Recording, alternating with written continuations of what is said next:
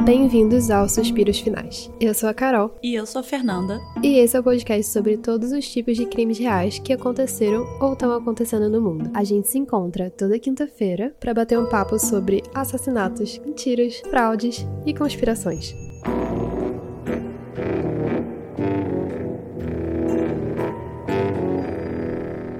Oi, gente. Essa é a segunda parte do episódio da Ana Delvey. E como a gente gravou tudo de uma vez só, ficou meio complicado de fazer uma divisão perfeitinha para ficar dois episódios separados. Então eu vou botar uma partezinha do final do último episódio só pra gente lembrar de onde a gente parou e continuar essa história. Um pequeno adendo aqui que eu quero fazer é que tem mais coisa que eu pesquisei sobre o episódio depois que a gente gravou isso, porque tem saído mais episódios de podcast, entrevistas com ela. Então eu tô fazendo esse adendo aqui agora e vocês me desculpem pela qualidade do áudio. É porque em meia hora eu tô saindo de casa correndo pra ir pro aeroporto, porque eu tô indo pro Brasil. É, como eu disse, eu moro na Alemanha. Eu mudei pra cá logo antes da pandemia. Foi um rolê. E depois de dois anos sem poder visitar minha família, ver meus amigos, eu finalmente tô indo pro Brasil. Então eu tô gravando isso aqui logo antes de ir pro aeroporto. E é isso.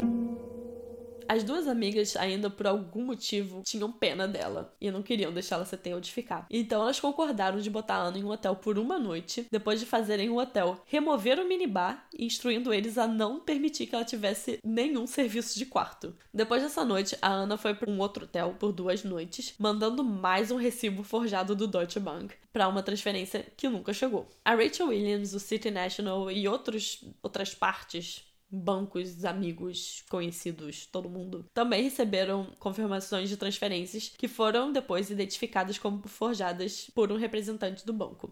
Aquele Peter Haneke, que a gente já sabe que não era uma pessoa de verdade, ou que do nada morreu e ninguém sabia como contactar ele, e ninguém sabe de onde ele veio, não apenas era um personagem fictício, mas também o número de telefone dele foi identificado como um celular pré-pago que ela comprou no supermercado. É, na série eles mostram que ela usava um aplicativo de modificador de voz. E era ela falando com o... Qualquer pessoa que ela desse o número do Peter Haneke, era ela falando e ela tava usando um aplicativo de modificar a voz, basicamente.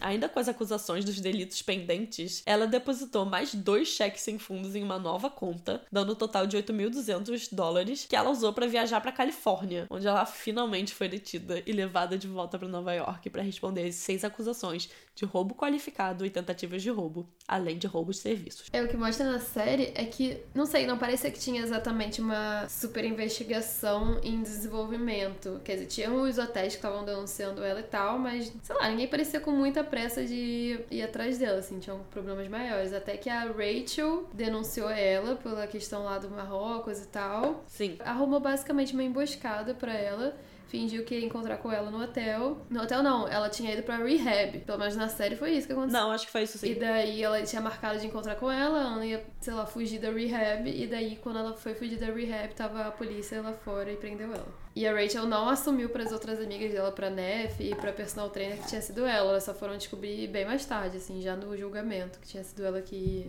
arrumou Sim. uma emboscada pra ela ser presa. Eu vi coisa disso também, vi um artigo que a personal falava que ela ficou desapontada porque ela mentiu para ela, em teoria, porque a personal também tinha meio que dado um dinheiro para estar tá lá no, no julgamento, para ficar do lado dela, mas ela não sabia que as dívidas do cartão de crédito dela tinham sido, tipo, eles meio que perdoaram essa dívida do cartão de crédito. Ela também já tinha fechado os contratos com a HBO e mais o contrato de um livro que ela já lançou. E a, a Casey, que é a personal, ela não sabia sabia disso. Tipo, ela achou que ela tava precisando de mais Sim. ajuda do que ela realmente tava. A Rachel tava meio que falando que ela tava fazendo isso tudo para conseguir pagar a dívida dela lá com o hotel de Marrocos, mas, tipo, já tinha tudo sido pago e ela ainda tava ganhando dinheiro em cima. Sim. Assim, ela não tá errada de querer justiça porque, né, alguém precisava para a Ana. Mas ela podia ter sido pelo menos honesta com a amiga dela. É, assim, o problema não é nem o que ela fez, é porque na série ela sai muito como dissimulada, assim, lobo em roupa de ovelhas.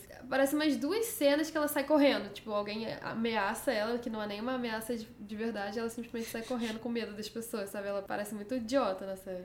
Bom, finalmente a Ana passou a responder por quem ela de fato era. Ana Vadimovna Sorokina, ou Ana Sorokin, como é mais reportado na mídia. Ela nasceu em 1991 em Domodedovo, próximo a Moscou, na Rússia. Ela se mudou para a Alemanha com a família em 2007, aos 16 anos. Até o momento da reportagem, a família tinha pedido para permanecer anônima, já que a notícia ainda não tinha chegado na cidade vizinha rural que eles moravam, Eschweiler. Eu acho que agora eles não têm mais essa paz. Essa cidade que eles moravam, ela é de fato próxima à colônia, que é de onde ela dizia ser. Os colegas da escola dela lembram dela como quieta e não dominando muito bem a língua alemã. O seu pai, ao contrário de todos os boatos, não era da indústria petroleira ou colecionador de antiguidades. Na verdade, era caminhoneiro e chegou a ser executivo de uma transportadora, mas a empresa acabou falindo em 2013. Então ele começou uma empresa de climatização, mas assim, longe de ser o milionário que ela gostaria que ele fosse. É, na série eles mostram. Cara, eu achei muito idiota, porque assim, a jornalista publicou o artigo, a Ana já tava presa, já tinha rolado mó bafafá por causa disso. Só que a Ana continua numa postura meio de tipo, eu sou rica sim, não sei o que. Ela ficou, entrou numa crise existencial de tipo assim, pô, será que eu escrevi esse artigo todo? É, virou, ficou viral e a garota falando a verdade, vou lá na Alemanha descobrir. Eu fiquei tipo, cara, por que você não foi antes então? Que idiotice!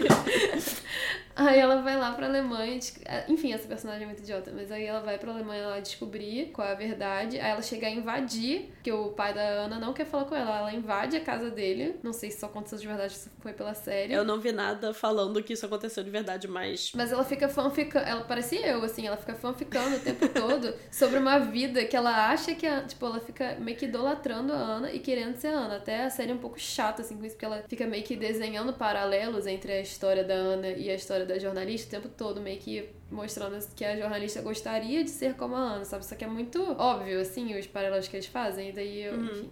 Aí ela fica fanficando sobre uma vida que ela acha que a Ana pode ter tido pra justificar ela realmente ser herdeira, sabe? Aí ela chega no aeroporto, aí ela fica, imagina uma cena assim. A jornalista ela já tinha descoberto que o pai dela não era nada, que ele tinha uma parada de climatização e tal. E daí a Ana fica tipo, ah, é isso que eles estão chamando hoje em dia? Não sei o que. Ela fica tipo, ah, não, porque meio que meus inimigos não podem saber a história real. E daí a jornalista fica tipo, ah, então o pai dela deve ser um, tipo, chefão da máfia, deve ser isso, deve ser aquilo. Fica ficando um monte de coisa que ninguém disse, tipo, ela que imaginou isso. Aí eles chegam a fazer a cena da Ana chegando na Alemanha, pequena, com uma mala de dinheiro, assim, que o pai dela mandou ela com e o pessoal do aeroporto parando ela com a mala de dinheiro aberta, não sei o que, tipo, nada disso aconteceu. É ah, essa personagem é muito irritante. Ela fica viajando muito na maionese. Aí ela chegou na Alemanha e falou assim: ah, não. É isso mesmo. Ela realmente não tinha dinheiro nenhum. Ela não é especial. Porque ela queria muito que ela fosse especial, assim, que ela fosse realmente rica. E ela chega aí na escola dela. Aí fica imaginando ela sendo popular na escola e sendo fashionista na escola e não sei o que. Eu fico, gente. E a mulher, na série, ela tinha acabado de ter um filho. E daí, tipo, cara, vai cuidar do seu filho, o que, que é isso?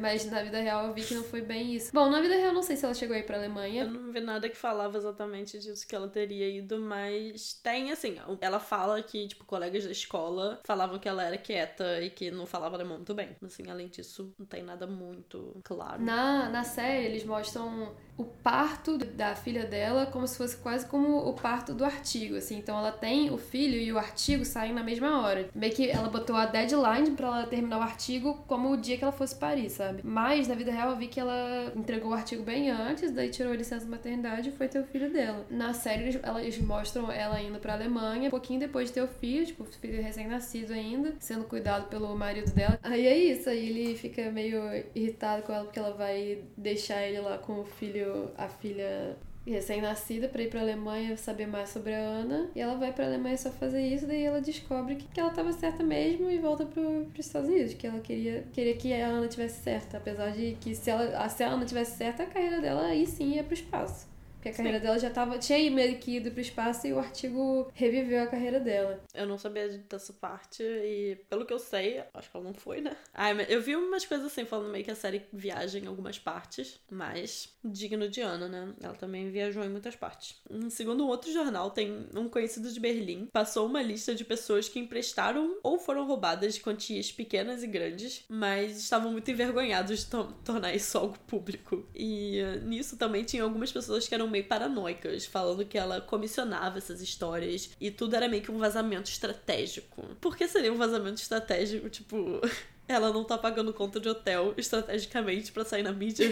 Bom, é, o Trust Fund já ficou claro, né? Não existia. A história dela, de fato, foi: ela cresceu naquela cidadezinha e depois de terminar a escola em 2011, a família ainda sustentou ela por um tempo assim razoável. Primeiro ela foi para Londres estudar na Central St. Martin's College, mas ela largou e voltou para Alemanha, agora em Berlim, onde ela estagiou no departamento de moda de uma firma de relações públicas. Depois disso, que ela se mudou para Paris, onde ela fez aquele famoso estágio na Purple e resolveu virar Anna Delvey. Os pais sempre pagaram acomodação, aluguel e tudo mais. E ela dizia para eles que era tudo um investimento. Era isso que ela precisava para atingir o seu potencial e parecia ser um potencial enorme. Como pais serão sempre pais, eles acreditaram nessas promessas, então estavam bancando tudo mesmo. Em uma entrevista já dentro da cadeia, a Ana disse que seus pais tinham expectativas altas para ela e eles sempre confiaram na capacidade dela de tomar decisões. E ela disse que acho que agora eles se arrependem disso. Ai, cara, sério, se fosse minha filha, eu socava a cara dela até ela ficar deformada. que ódio. É, perguntaram também a família dela se eles tinham alguma ideia da origem do nome, e a conclusão é: tirou do cu, ninguém sabe. Depois de ela ter sido detida e presa, ela se mostrou frustrada por não ter a opção de pagar a própria fiança. Durante a entrevista com a Jessica Pressler, que é essa autora do primeiro artigo, ela falou que se eles acham que ela é uma fraude nesse nível, porque eles não pagam para ver, para ver se ela consegue pagar a própria fiança. Delusional! Ela também não gostou de como o The Post falou dela como uma wannabe socialite. O termo wannabe é geralmente tipo aquela pessoa que quer ser alguma coisa, mas não é. Então eles falavam dela quase que como uma tentativa frustrada de ser socialite, o que, segundo ela, nunca foi o objetivo. Ela fazia esses jantares e viagens a trabalho e ela queria de fato abrir seu próprio negócio. Então ela não era apenas uma idiota gananciosa querendo fazer compras, mas ela também fazia muita compra. Mas é, tipo, leva a gente a se perguntar se o último banco lá que precisava fazer um empréstimo para ela pela série, parece que ela ficou muito perto de conseguir o empréstimo. E daí, se ela tivesse conseguido o empréstimo e o negócio dela tivesse dado certo, qual seria a história que seria contada depois, entendeu? Que seria uma coisa completamente diferente.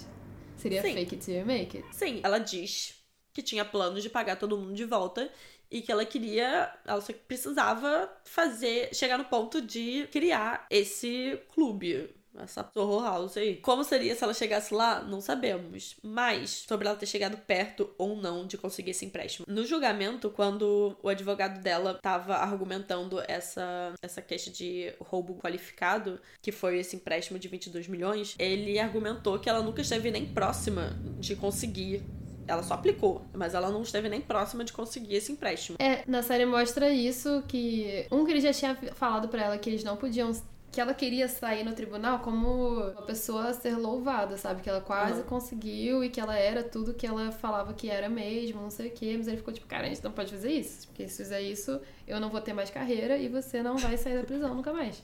E daí, mas ela não, não tava muito se importando com isso. E daí ele meio que fingiu para ela que ele ia defender ela como ela gostaria de ser defendida, só que na hora ele falou: desculpa, eu vou fazer o que eu sei que vai dar certo. E falou para todo mundo que ela não tava nem perto. Daí ficou essa dúvida se ela tava perto, se ela não tava perto. Ele defendeu do jeito que era melhor para ela, assim, mas é porque na série, até o ponto do julgamento, parecia que ela tava perto, entendeu? Mas eu não uhum. sei até onde vai a dramatização. É, eu também não sei se. Que ela já tinha passado por várias fases de aprovação, assim, desse empréstimo, sabe? Uhum. Mas ela ainda tava brecada numa fase final. É, eu também não achei nada que deixava claro quão perto ela tava de conseguir ou não. E essa questão dela tá longe de conseguir o empréstimo também só apareceu num dos artigos que saíram sobre o julgamento. E só apareceu isso mesmo como o argumento do advogado. Nunca apareceu como um fato. Bom, ela dizia que tudo, mais uma vez, era só com o objetivo dela abrir a fundação. E assim que ela conseguisse abrir e começasse a fazer dinheiro, ela ia pagar todo mundo. Ela diz que sim, fez algumas coisas erradas,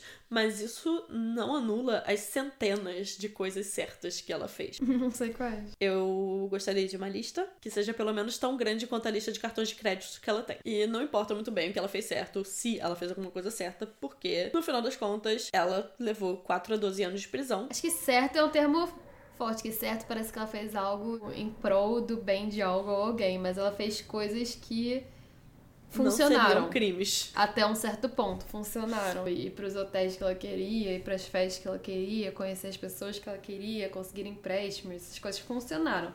Agora, se elas eram Sim. certas, são outros 500. Sim. Bom, é, apesar de tudo, apesar dela ir pra prisão, ela continuou sendo figurinha dos tabloides. Mas ainda depois dos artigos terem sido vendidos pra Netflix, pra HBO e também tem um podcast ou audiolivro da BBC que eu não entrei muito a fundo, mas também tem mais isso. É, a própria autora do artigo original, ela escreveu um livro também sobre. Qual? A Rachel ou a Jessica? A jornalista. Porque a Rachel escreveu um livro também. É.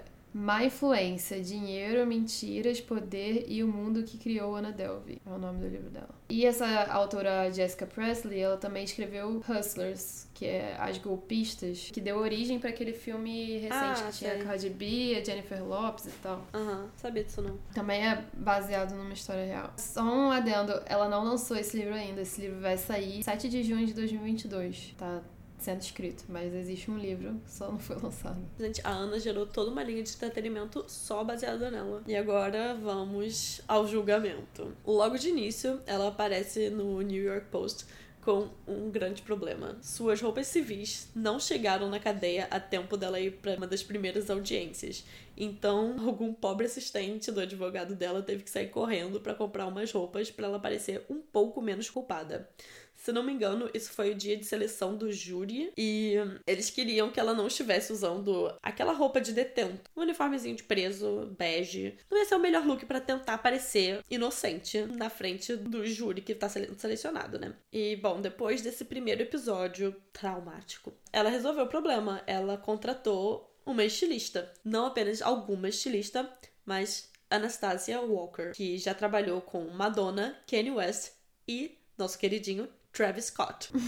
Inclusive, um dia, quando o outfit não deu muito certo e ela teve que usar uma peça básica que ela tinham achado ali por perto, a Ana deu piti e não queria ir no júri. Ela falou que não ia entrar, porque todas as peças dela tinham que ser de grife. Pela série, o que dá a entender é que elas tentaram entrar em contato com essa, essa stylist só que aí a mulher precisava ser paga, precisavam de um depósito e tal, e daí não conseguiram arranjar esse dinheiro e meio que ela babou essa história.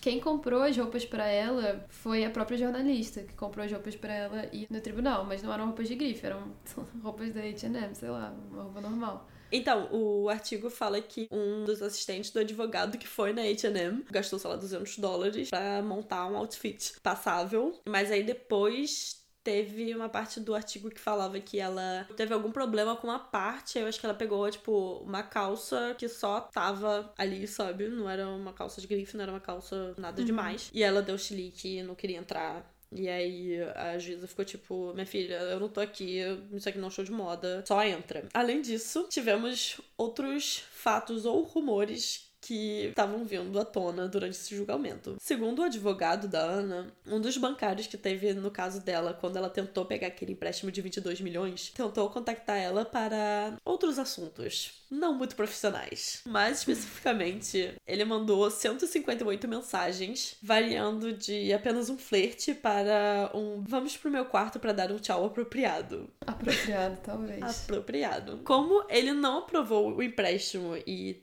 foi embora da firma dois meses depois. Ele não foi nem contactado e o juiz também disse pro advogado não seguir nesse argumento. Outro acontecido no julgamento foi quando um dos júris do júri popular foi expulso do julgamento por repetidamente cair no sono e chegar a roncar no meio das sessões. A lista de argumentos indelicados do advogado da Ana também aumentou quando a Rachel Williams estava no banco de testemunha e o Todd Spodek questionou se no final das contas ela não faturou em cima da história toda, já que ela acabou fechando um contrato de 600 mil se juntar o livro e o programa de TV. Além disso, ela já tinha ganhado 1.300 dólares com o artigo que ela fez para Vanity Fair. Também nesse testemunho, Spodek perguntou por que ela incluiu que a Ana foi detida na Califórnia nesse artigo, mas não compartilhou que ela teria supostamente armado para ela ser presa. Basicamente, trabalhando junto com o departamento de polícia de Nova York, ela teria marcado um almoço com a Ana e assim que ela foi detida. Assim que ela chegou, os policiais apareceram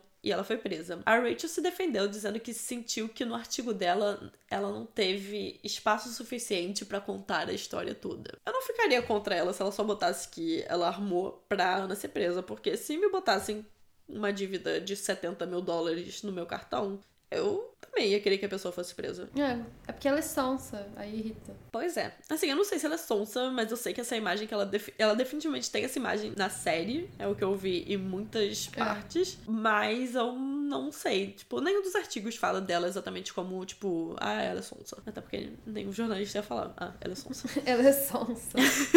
Em parte dos argumentos do advogado, ele compara a Ana a Frank Sinatra, que também foi uma pessoa que mentiu pra chegar no sucesso. A história dele é que a agência de mídia dele pagou mulheres pra ir nos shows dele e se fazerem de super encantadas. Meu Deus, super fãs e ele é maravilhoso no início da carreira dele. Pode ser apenas, assim, minha opinião, mas eu acho que você pagar gente pra ir no show de uma pessoa e você ter uma outra pessoa roubando e enganando pessoas, botando elas em dívidas enormes que elas não têm como pagar, eu acho que tem uma pequena diferença bem relevante. É, mas é engraçado que todo mundo fica famoso com esse show de ilusões, assim, que o que o Frank Sinatra fazia é basicamente que as pessoas fazem em balada, assim, promoter que bota, sei lá, mulher bonita pra dentro e Sim. patrocina elas pra outras pessoas se interessarem em ir pra esses lugares. Atores, músicos que entram em relacionamentos de fachada pra cada um promover o trabalho do outro. Desde que eu descobri uma mulher especificamente que vive falando de relacionamento que é só pelas aparências, eu descobri ela no TikTok. Você começou a destruir a minha vida, eu quero lembrar isso. E ela falando de todos os casais, assim, quais são os sinais de que eles são apenas pela publicidade. Eu tô absolutamente viciada. Até porque ela criou um podcast e eu ouço sempre que tem um episódio novo. Eu também. É que tá a falando. Shannon? É a Fluently Forward. Sim, ela mesma. Maravilhosa.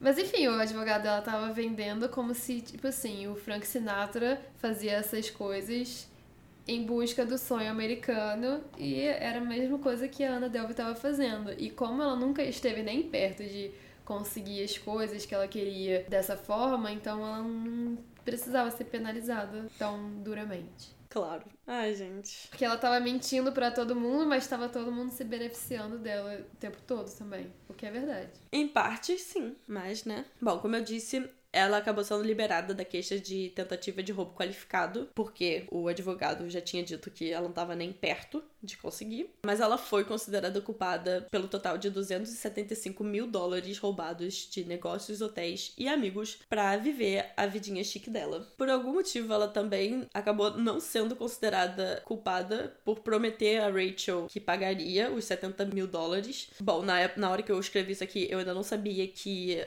as dívidas do cartão de crédito tinham sido perdoadas, mas temos isso. Além disso, ela também conseguiu o contrato com as produtoras e com uma editora, e aí ela lançou o livro dela, que se chama My Friend Anna. The True Story of a Fake Harris. Eu acho que ainda não tem nenhuma versão em português, mas deve ter eventualmente. Minha amiga Ana, a verdadeira história de uma herdeira falsa. Algumas notas extras sobre o julgamento. A juíza falando que a Ana estava mais preocupada com quem ia atuar no papel dela nas séries da Netflix e da HBO do que com o julgamento em si. E nenhum dos júris do júri popular gostava dela, até porque houveram dias em que eles tiveram que esperar até duas horas e meia, porque ela tava dando chilique por causa das roupas que trouxeram pra elas. Um deles diz até que lembrava dela chorando histericamente e falando que não era o que ela queria. Mori, não cometa crimes, e aí você não vai ter que passar por esse perrengue. Sobre a vida dentro da prisão, ela diz que não é tão ruim assim, na verdade, e que ela vê tudo mais como um experimento sociológico. Ela fez amigas, claro, e diz ter o maior interesse nas assassinas. Sério. Ok. Sobre as outras pessoas presas por crimes financeiros, ela fala sobre uma que roubava identidades, quase com um tom assim de admiração, falando que não tinha percebido que era tão fácil. Ela também disse estar reescrevendo um memoir, né, tipo um livro de memórias, não é exatamente uma autobiografia. Eu descobri isso porque tem um outro podcast de são, que são duas garotas lendo Celebrity Memoir Book Club. elas mesmas. Eu amo que a gente nem fala sobre isso a gente tá na mesma página. É, elas basicamente leem livros de celebridades e são maravilhosas. E tem uma diferença entre autobiografia e um memoir. e ela queria escrever um memoir sobre o tempo dela em Nova York. Mas ela também planeja escrever mais um sobre a vida dela na prisão. Muitos planos, gente. Eu tô falando, essa garota vai acabar fazendo dinheiro, porque ela já tem a publicidade. A parada é que eu até quero ler, só que eu não acredito em nada que ela fala. É, essa é a postura Então, que, eu- tipo assim, que as eu- pessoas têm que ter. Eu lendo sobre a experiência dela, mas ao mesmo tempo eu sei que a experiência não é verdadeira, então assim, qual. O que, que eu tô buscando lendo? Complicado. Entretenimento. Apenas. Sobre os contratos fechados com a HBO e a Netflix. O dinheiro que ela fez. Quer dizer, agora eu não tenho certeza, porque depois eu li um outro artigo, mais uma vez, que não deixou claro se depois ela vai poder fazer algum dinheiro a partir disso. Mas, até então, o dinheiro estava sendo usado para restituir as vítimas de todo o prejuízo que ela causou. E se você é fã de true crime mesmo, talvez você já saiba da existência da lei do filho de Sam, que proíbe criminosos de lucrar em cima dos seus crimes. A lei tem o nome que David Berkowitz deu a si mesmo quando ele resolveu sair matando um monte de gente nos anos 70 em Nova York, porque, segundo ele, o cachorro do vizinho era um demônio e tava falando pra ele fazer isso. Ele é, no mínimo, idiota. Mas ne- nenhum criminoso pode lucrar com seus crimes ou só, tipo, assassinos, assim? Então, eu não sei exatamente, porque eu acho que essa lei também muda. E, tipo, o que configura lucrar com seus crimes? Porque, por exemplo, o, Jonathan Belfort, que a gente mencionou, o Lobo de Wall Street, ele é influenciador agora, simplesmente. Não, então, é. Primeiro que essa lei eu acho muda de estado pra estado, como é mu- muitas coisas são nos Estados Unidos. Eu acho que isso pode variar um pouco. No caso, na lei, na época que essa lei foi. Não sei se ela foi criada ou quando deram um nome, pelo menos quando deram o nome da lei do filho de Sam. Foi porque na época, quando ele foi preso, ele tava aparecendo muito na mídia. Ficaram com medo que ele vendesse a história dele e lucrasse, fizessem filmes e tal. E aí por isso essa lei foi criada. Parece muito nebuloso. É porque, assim, quando você pensa, ah, é proibido vender a história, aí parece claro. Só que aí, por exemplo, se ao invés de eu fazer, de eu vender pra Netflix, eu fizer uma série no YouTube e vai ter milhões de acessos e eu vou ganhar dinheiro através disso. Então, a lei Entendeu? é. Eu acho que, pelo que eu entendi, pelo que eu. Eu não, não fui muito a fundo nisso, mas tudo que é a partir do crime, como, por exemplo, se o David Berkowitz vendesse a história do crime dele, por que, que ele saiu matando todo mundo. Se ele vendesse essa história, ele não poderia lucrar. Não quer dizer que a história não pode ser feita, quer dizer que ele não pode lucrar em cima dessa história. No caso da Ana, ela não podia lucrar em cima das séries, mas permitiram que o dinheiro das séries também fosse usado para pagar as vítimas. Bom, enquanto ela estava encarcerada, a vida dela também não sossegou totalmente. Aparentemente, vários desconhecidos estavam aparecendo na cadeia para visitar. E em um post no Instagram, eu não entendi ainda como ela estava acessando o Instagram na prisão, mas aparentemente ela estava. Cara, tem uns, tem uns presos americanos que têm iPad lá, e, tipo, não que contrabandearam, que tem acesso. Não sei como funciona isso não, mas é bizarro. Tem sites que você pode entrar em contato, tipo, mandar carta pra detentos e tal. Aí tinha até uma menina brasileira no TikTok que ela começou a mandar cartas pra um cara, eles se apaixonaram, e daí ele. Hoje em dia eles têm, fazem chamada de vídeo, falam no iPad, eu não sei como isso funciona. Pô, mas né? fazer chamada de vídeo e tal é uma parada um pouco mais controlada. Tipo, você pode ter um policial ali do lado olhando a chamada e quando terminou, levou embora. Mas sem acesso ao Instagram. Ainda pode, né, ser controlado e tudo mais, mas é um. Enfim. E num post do Instagram, ela compartilhou um textinho falando pra, por favor, pararem de importunar ela na cadeia. Que ela não sairia mais pra fazer as visitas se os nomes que estavam na lista fossem desconhecidos. E que tudo que eles acabavam fazendo, no final das contas, era atrapalhar a rotina de sono dela. Ela também quis deixar claro que ela não engordou ou raspou a cabeça enquanto na prisão. Esse post ainda está disponível no Instagram dela. E você pode ver esse post. É tipo um screenshot do bloco de notas. Por conta do seu bom comportamento, ela teve sua sentença reduzida em um sexto e ela acabou recebendo liberdade condicional em menos de quatro anos, que seria a pena mínima. Assim que ela foi liberada, ela foi para um hotel cinco estrelas e durante um mês e meio deu várias entrevistas, mas pouco tempo depois ela foi detida pelas autoridades de imigração americanas por ter prolongado sua estadia quando seu visto já não era mais válido.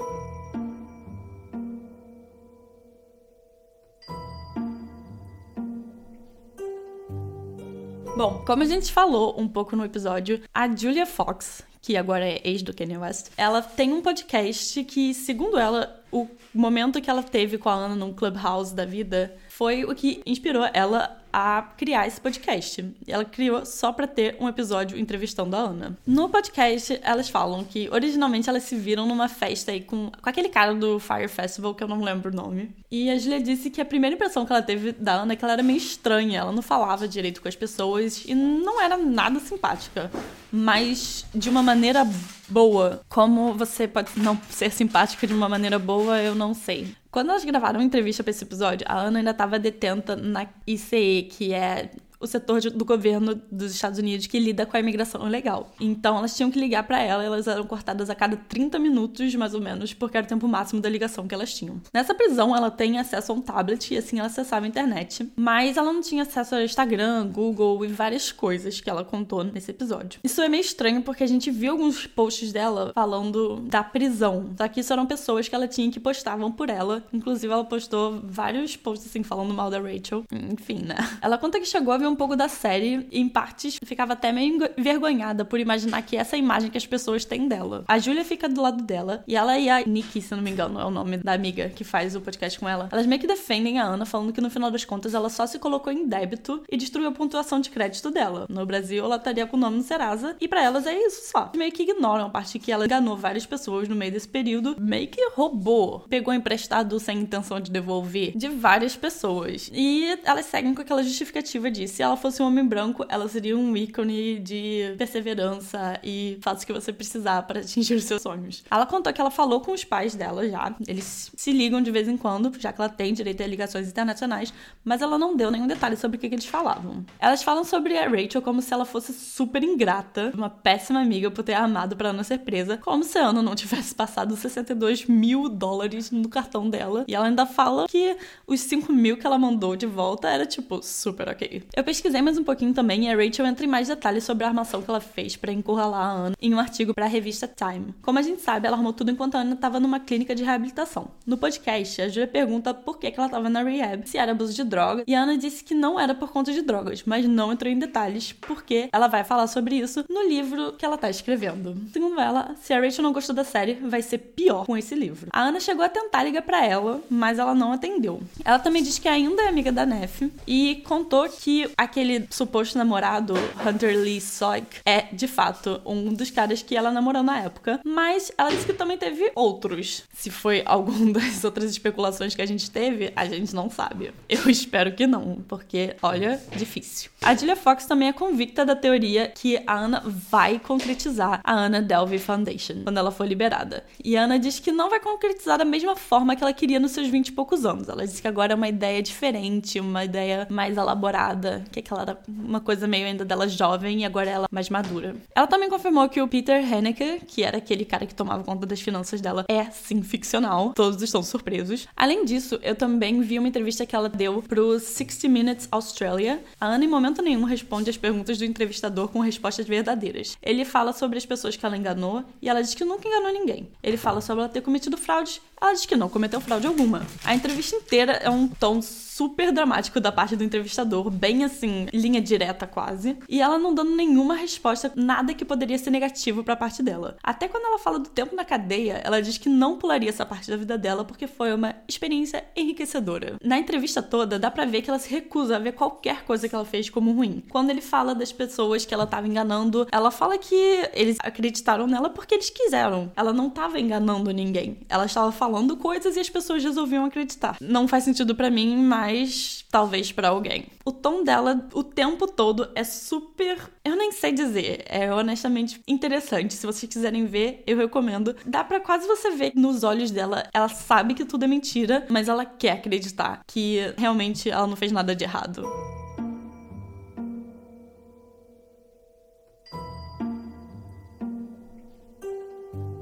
Bom, a nossa história acaba aqui e em uma das entrevistas, a gente vai acabar com a lição de vida que ela tirou disso, que é quando perguntada se o crime compensa, ela respondeu que de certa forma, sim. É, pra ela compensou, tá livre em pouco tempo e conseguiu uma carreira, é, é isso. É isso. Viveu várias coisas maneiras, fez coisas que eu provavelmente nunca vou fazer. Sim, eu provavelmente nunca vou passar uma noite na Riad, no Lamamu. Nem sei falar o nome do hotel, nem lembro mais o nome. É, vale a pena, pelo jeito. E. Dependendo assim, do crime. Eu aposto que ela ainda vai ficar famosa. Tipo, ela já é famosa agora.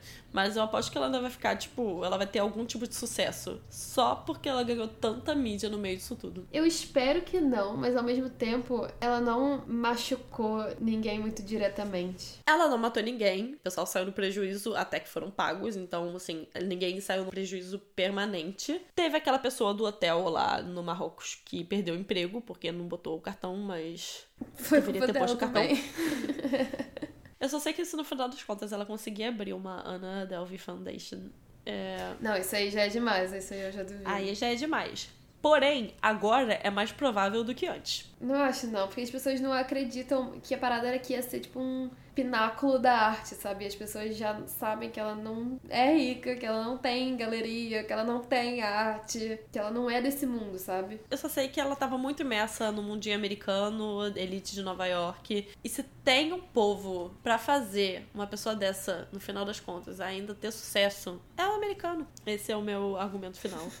Para o episódio de hoje. Então, gente, este é o episódio de hoje. É um episódio que eu acho que, no geral, muita gente já tem algum conhecimento, mas a gente queria trazer aqui também. Você talvez não tenha paciência para ler dois ou três artigos, mas procurar detalhes sobre ela em outros tabloides. E talvez você também não confie na série para ser 100% imparcial. De fato, ela não foi. Talvez você não aguente a breguice dos primeiros episódios da série. Cara, sério, tem um momento, acho que é no segundo episódio, que eu fiquei em choque. Todos os episódios eles botam no início assim: essa história é completamente real, fora as partes que ela, ela é 100% mentira, uma parada assim.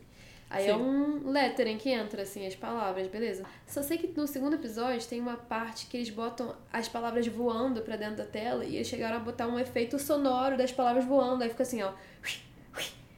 Eu falei, cara, que que é isso? Chega! Sério, eu quase, quase parei ali, só por causa do efeito sonoro. Eu não aguentei, cara, era muito ruim. Mas a série melhora, no final, melhora com Melhor o quando termina. advogado dela e com a menina que faz a Ana. A jornalista, ela nasce ruim, morre ruim e é difícil assisti-la. Bom, gente, é isso. Se vocês se serviu como uma recomendação ou um aviso, você que sabe, nos veremos na semana que vem. A mensagem do episódio de hoje é: não tente ser a Ana Del Rey, porque a chance é que você vai ser cortado bem antes de onde ela chegou. E se vacinem, não peguem Covid, ficar em isolação é muito ruim. É, o que vocês podem fazer é se misturar com os ricos e famosos até você chegar a um ponto de você conseguir um sugar daddy, que aí você não precisa mentir mais, entendeu? Aí você casa e resolve seus problemas. Você não precisa criar uma fundação, fraudar os bancos, que aí já é mais Sim. complexo. Lição do dia: tenha um Sugar Daddy. Só vai deixar tudo mais fácil e você não vai ter que viver vida de pobre. E divida os bens quando vocês casarem. Exato, muito importante. E não faça mais dinheiro do que ele antes do divórcio. Nós estamos tudo planejados É isso, pra ter um gente. Sugar Daddy. Filha, com o tipo de gente que eu me interesso, isso tá muito longe da realidade. Não vou nem comentar sobre os seus affairs antigos pra não ficar feio. Pelo amor de Deus. Vamos acabar o episódio aqui. Então, é isso, galera. Siga a gente, Suspiros Podcast, no Instagram, no TikTok. Comentem, mandem mensagem falando sobre os episódios que vocês mais gostaram, os episódios que vocês querem ver, as histórias que vocês querem saber mais, que ajuda muito a gente. É, sigam a gente no Sim. Spotify, deem cinco estrelas. E é isso. Escreva uma review ali no, é no Apple, né, que tem pra pessoa deixar uma review.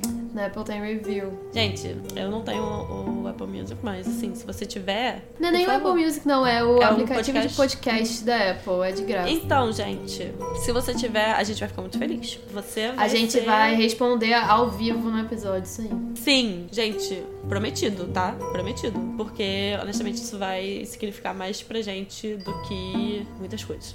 E é isso. É isso, gente. Obrigada. Até semana que vem. Até semana que vem. Beijos.